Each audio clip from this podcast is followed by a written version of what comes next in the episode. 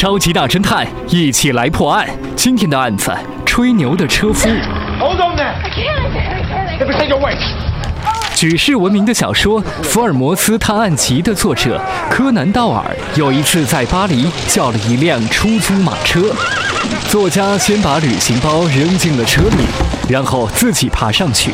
但是他还没有开口，车夫就主动地问道：“啊，柯南·道尔先生，你要上哪儿去？”“哦，你认识我？”“不，从来没有见过。”那你怎么知道我是柯南道尔呢？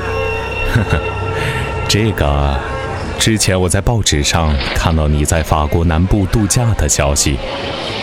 刚才我才发现你是从马赛开来的一列火车上下来的，而且我注意到你的皮肤黝黑，这说明你在阳光充足的地方至少待了一个星期。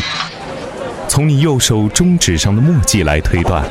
你肯定是一位作家。另外，你还具有外科医生那种敏锐的目光，并且穿着英国样式的衣服，所以我认为你肯定是柯南·道尔先生。哎呀，神了，神了！接着又夸道：“你能如此从细枝末节观察出一个人，简直是赛过高明的福尔摩斯侦探呐！”马车走着走着，柯南道尔目光一瞥，方才醒悟过来。哎呀，刚才这个车夫他说的话，至少有一半是在吹牛啊！